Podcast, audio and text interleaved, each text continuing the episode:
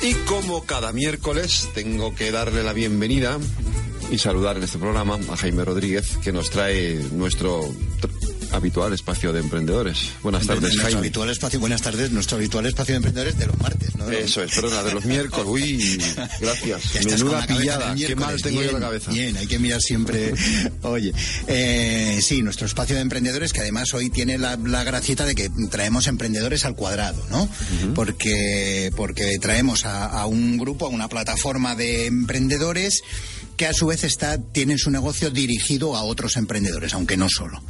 Eh, se trata de Asesorízate, eh, que es una plataforma que ha juntado eh, diversos profesionales pues del mundo del marketing, de la asesoría fiscal laboral contable, de la organización de eventos, en fin, de, una serie de patas que necesita todo negocio que empieza o toda pyme que desea dedicarse a su core business y, y no, no quiere perder el tiempo ni, ni las ganas ni el dinero en, en tener eh, personal fijo dedicado a tareas que no son lo fundamental de su negocio. Entonces, para no seguir hablando yo y diciendo tonterías, eh, te he traído a, a su promotor y, y portavoz, que es José Antonio Rubio, al que le puedes preguntar eh, todo lo que quieras. Pues muy buenas tardes, José Antonio. Buenas tardes. Eh, lo primero es evidente, eh, eh, Jaime ya nos ha, nos ha mm, relatado, nos ha contado un poco lo que es Asesorízate, pero seguro que se- algo, se lo habrá, algo se habrá dejado en el tintero. Seguro. Así que eh, te pido una tu propia explicación sobre lo que es eh, Asesorízate. Bueno, pues un poco complementando y primero daros las gracias por invitarnos a, a este programa. Eh, complementando la, la información que ha dado Jaime, yo añadiría algo que es además donde estamos, que son temas de comunicación. También hemos incorporado eh, un departamento, una agencia creativa, redes sociales y Jaime también estará con nosotros. Eh, a partir de ahí, eh, la idea efectivamente es, eh, hemos juntado un grupo de empresas que son las bases de cualquier compañía, sea emprendedor, sea micropyme, sea pyme, y además tenemos otros, y no voy a exagerar, otras 30 o 40 empresas que pueden complementar servicios en un momento determinado. Lo que nosotros decimos, hablamos, y de esas reuniones donde hablamos van a surgir oportunidades de colaborar. ¿Cómo surge la idea de poneros los socios de acuerdo para hacer ofertas conjuntas? ¿Y cuántas empresas están en el proyecto? Pues mira, eh, yo te primero, contestando un poco a lo que me has preguntado, yo diría que la idea surge de un camino largo y de un camino actualizado. Un camino largo que es mi propia experiencia, que yo fui emprendedor en el año 86, prácticamente creando la primera agencia de servicios de marketing en España. Y en un momento determinado que decidimos, mi socio y yo, mm, dejar la agencia y vendérsela a una multinacional, me he dedicado a ayudar a desarrollar negocios, amigos, colaboradores, etcétera. Y esto es un poco el resultado de esta experiencia del último año, de las oportunidades que han surgido, que dije, oye, esto hay que darle forma. Y hay que darle forma eh, para pasar de una forma de trabajo un poco, diría yo, caótica, entre comillas, a tenerla estructurada con una serie de agencias o de empresas, eh, como Jaime ha dicho, que son las básicas para cualquier compañía. Eh, ¿Cuántas empresas estabais? Inicialmente estamos seis, estamos seis empresas, eh, recursos humanos, comunicación, marketing y eventos, informática, todo lo que es temas administrativos de consulting, legal, fiscal, laboral, etcétera, y le damos el toque exótico con una especialista en temas de coaching, neuroventa, neuromarketing, mindfulness, etcétera. Sí es cierto que de aquí al verano eh, pretendemos llegar a ser ocho o nueve que tenemos que son realmente la base de nuestra actividad. Nos, Eh, nos están, Federico, nos están escuchando todos ellos. Sí. Sí, sí, como sí, se sí. le olvide alguno, es hombre muerto. Sí, hecho sí. gracia lo del mindfulness, o sea, incluso con, con técnicas de, de, de relajación y de... Sí, técnicas que al final lo que buscan es eh, la mejora del trabajo. Sí, sí, interesante eso. Eh, eh, entiendo que no es lo mismo la oferta que se le puede hacer a un emprendedor que empieza que a una pyme que ya está más consolidada, ¿no? Se ofrecerá, la oferta será distinta para unos que para otros. Bueno, yo te diría, te diría que básicamente nuestro servicio es el mismo, lo que pasa que lo tenemos que adaptar a la situación de cada uno de ellos. No es lo mismo una compañía que nace o un emprendedor que nace a un emprendedor que ya tiene su experiencia. Eh, la persona que nace tiene una serie de oportunidades de colaboración y la persona que ya lleva una serie de años, pues probablemente necesita un aspecto de, relanza- de relanzamiento, actualización, etcétera. Por eso nosotros lo decimos, hablamos, déjate ases- asesorar y déjate apoyar. Porque una de las ventajas que tiene la externalización del servicio no es solo la experiencia de los que, de los que estamos en, esta, en, este, en este grupo de trabajo, sino que además em, creo que es importante que se rodee de un buen equipo. Y a veces, pues no es fácil rodearse de un buen equipo interno cuando lo puedes tener externo. Y además, cuando realmente nuestro apoyo será absolutamente el que necesite. Puede ser puntual, puede ser permanente, puede ser esporádico. Esto nos lo va a marcar las propias oportunidades que surgen. Entiendo que lo que comentaba Jaime al principio del emprendimiento al cuadrado, eh, claro, sois un grupo de emprendedores eh, dirigidos a ayudar a otros emprendedores. De ahí, de ahí lo de, esto del emprendimiento. Ya, ya, lo he entendido. Se me había contado al principio, pero ahora ya lo he entendido. Eh, ¿cómo está el mercado? Es decir, eh, ¿se nota ya la salida de la crisis?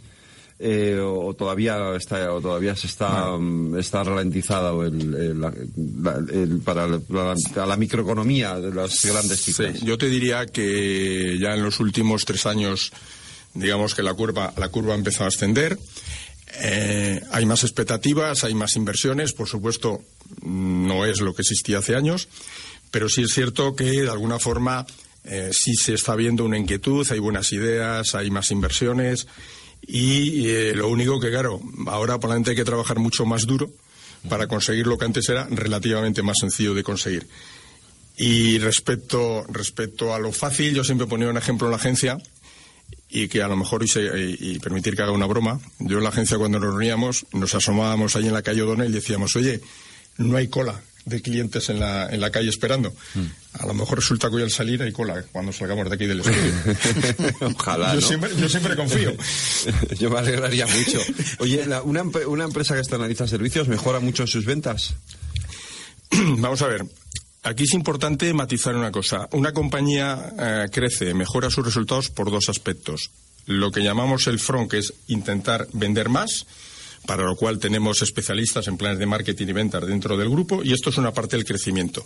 Para nosotros es tan importante lo que es eh, el buscar que la parte interior de la compañía, lo que le llamamos el back office, realmente sea rentable. Es decir, trabajamos en las dos áreas, hacia afuera y hacia adentro.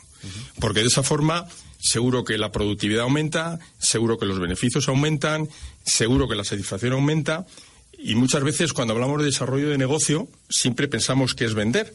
Sí, vender más, ojo, vender más y vender mejor, porque a veces las ventas no son tan rentables como parecen. Pero al mismo tiempo tenemos que trabajar hacia adentro y vender hacia adentro, para buscar una estructura acorde idónea con lo que, con lo que necesita cualquier tipo de negocio. Em, em, si yo si yo quisiera tengo una empresa y quiero ir, ¿por qué, ¿por qué tengo que ir a vosotros? Es decir, ¿por qué no puedo ir directamente?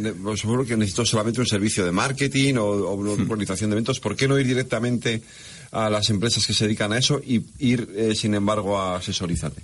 Vamos a ver, Asesorízate lo que te permite eh, es, por una parte, poder trabajar de forma individual con uno de nuestros servicios o con un solo interlocutor, que en este caso soy yo, poder trabajar con más de, uno, de un servicio.